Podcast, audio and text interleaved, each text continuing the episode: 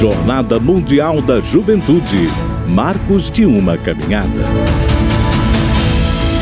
Estejam sempre preparados para responder a qualquer que lhes pedir a razão da esperança que há em vocês.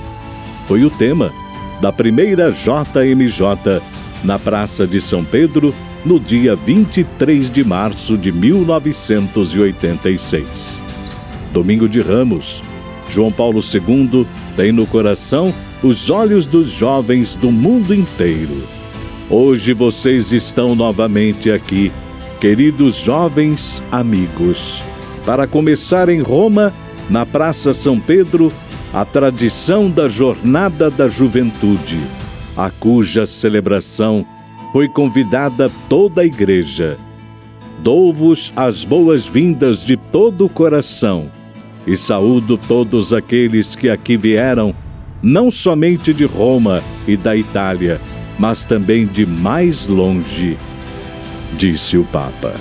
A jornada da juventude, explica, significa precisamente isto: ir ao encontro de Deus, que entrou na história humana por meio do mistério pascal de Jesus Cristo e entrou de modo irreversível e quer encontrar primeiro vocês, jovens, e a cada um quer dizer: segue-me, eu sou o caminho, a verdade e a vida.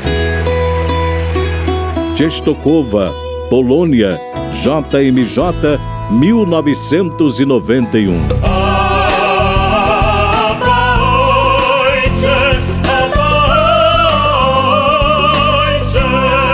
Europa da JMJ 1991 tem novas fronteiras e horizontes após a queda do regime comunista. O Papa polonês convida os jovens do mundo a acreditar em Cristo.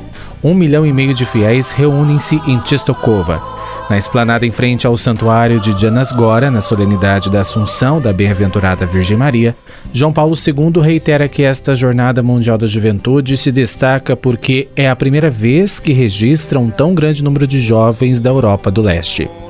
Como não reconhecer nisso um grande dom do Espírito Santo? Pergunta.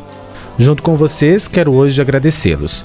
Após ao longo período de fronteiras praticamente intransponíveis, a igreja na Europa agora pode respirar livremente com ambos os pulmões.